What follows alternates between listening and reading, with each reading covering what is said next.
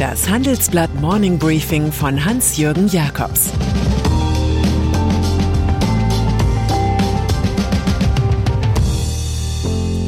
Guten Morgen allerseits.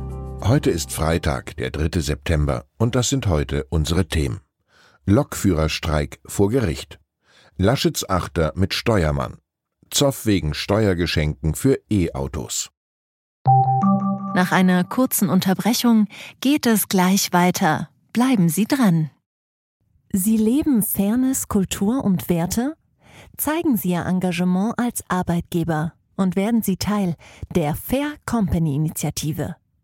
Mit der Fair Company Initiative zeichnet das Handelsblatt Unternehmen aus, die insbesondere Berufseinsteigern und Young Professionals ein faires, attraktives Arbeitsumfeld bieten.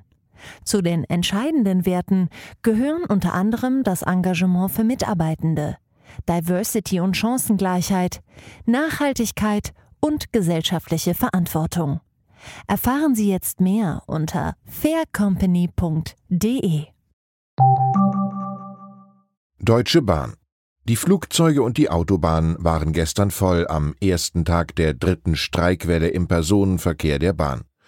Die Tarifauseinandersetzung ist nun juristisches Spektakel. Gestern Abend entschied das Arbeitsgericht Frankfurt gegen eine einstweilige Verfügung, mit der die Deutsche Bahn den Arbeitskampf stoppen wollte. Ein Vergleichsversuch scheiterte. Klaus Weselski und seine Spezialgewerkschaft GDL lehnen nach wie vor Gespräche ab, bevor nicht alle Forderungen aus dem Mai erfüllt seien. Heute wird vor Gericht über die Berufung der Bahn verhandelt.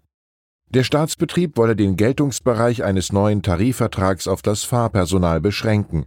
Weselski fühlt sich auch aufgerüttelt, weil Verkehrsminister Andreas Scheuer CSU im Frühjahr 2020 mit der Bahn und der Gewerkschaft EVG ein Bündnis für unsere Bahn schloss, ganz ohne GDL. Da raunt man im Lager der Streikenden, das ganze Land steht still, wenn dein starker Arm es will. Union was eint den Berliner Musikmanager Joe Cialo mit dem sauerländischen Wirtschaftsexperten Friedrich Merz? Was den Terrorexperten Peter Neumann mit der niedersächsischen Erststimmenkönigin Silvia Breer? Was die Digitalkongress-kompatible Dorothee Bär mit dem Klimaschutzexperten Andreas Jung? Ganz einfach, sie werden heute von Kanzlerkandidat Armin Laschet als respektable Mitglieder seines Zukunftsteams präsentiert.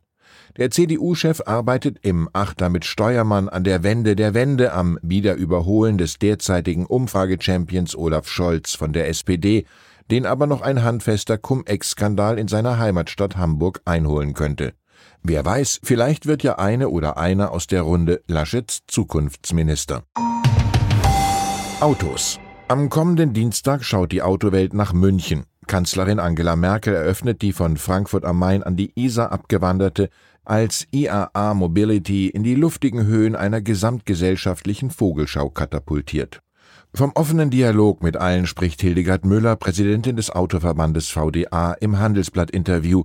Andere Branchen sollten aber nicht Mitglied im eigenen Club werden. Wir sind gut damit beschäftigt, die Zukunft des digitalen, klimaneutralen Automobils in Deutschland, Europa und den großen Märkten der Welt zu denken. Und die frühere CDU-Politikerin sagt außerdem, die Klimawende gibt es nicht zum Nulltarif.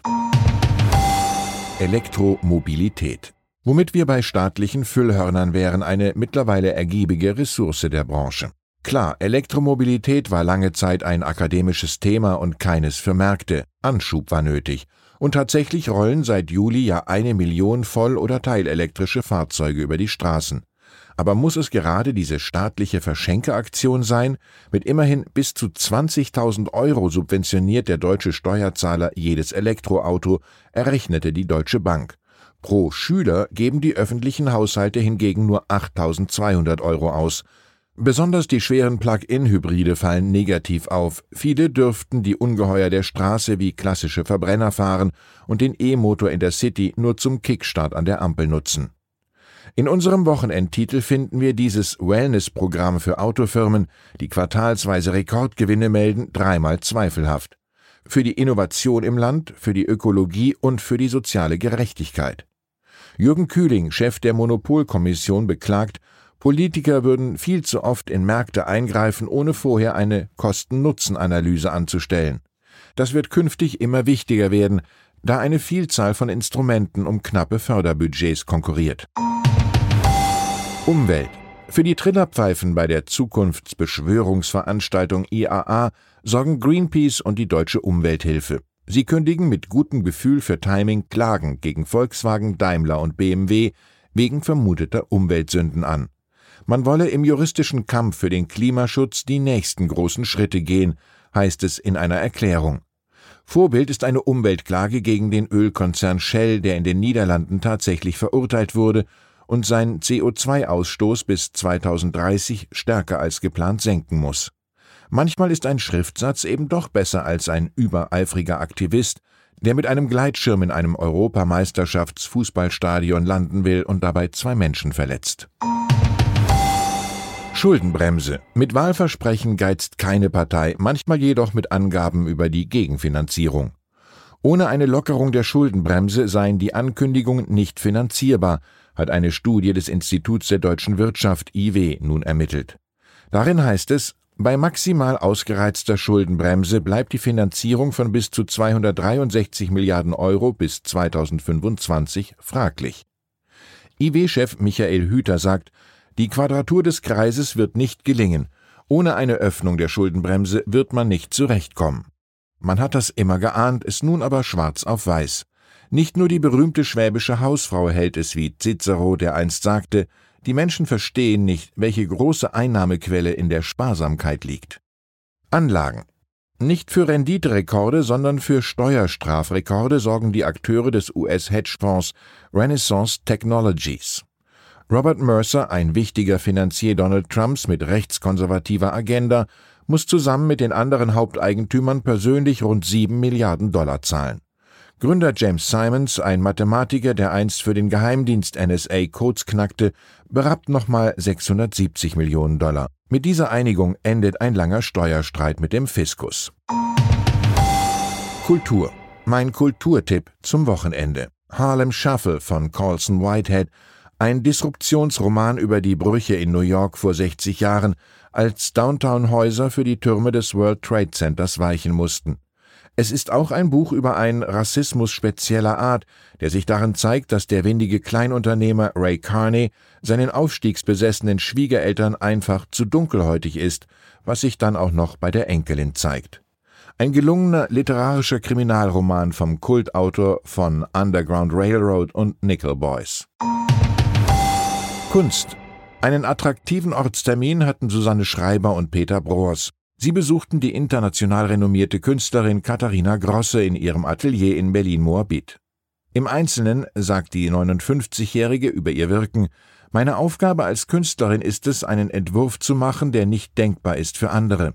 Farben sind emotional flexibel, das hat sie lange diskreditiert, dass sie weiblich wären und Stimmungen reflektierten und deshalb keine Aussage treffen könnten, die uns hilft. In ihren Prinzipien ist die 59-Jährige wirklich felsenfest. Popmusik.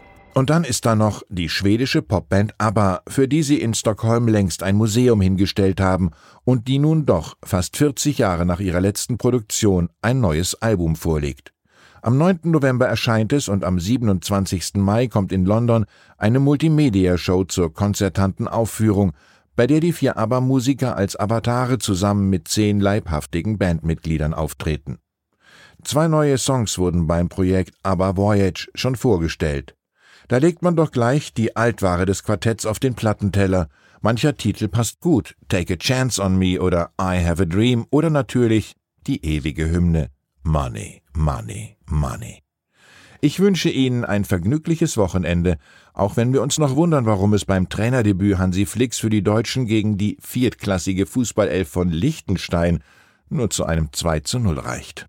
Es grüßt Sie herzlich, Ihr Hans-Jürgen Jakobs. Das war das Handelsblatt Morning Briefing von Hans-Jürgen Jakobs, gesprochen von Peter Hofmann. Die Welt steht vor gewaltigen Herausforderungen. Zum einen die Energiewende voranzutreiben und gleichzeitig den Klimawandel einzudämmen. Und auch der Energieträger Wasserstoff gewinnt weltweit immer mehr an Bedeutung. Doch wie geht es weiter? Erfahren Sie mehr auf dem Handelsblatt Wasserstoffgipfel 2024 am 12. und 13. Juni in Essen. Infos unter handelsblatt-wasserstoffgipfel.de Mit dem Vorteilscode Wasserstoff 2024 erhalten Sie einen Rabatt von 15% auf die Tickets.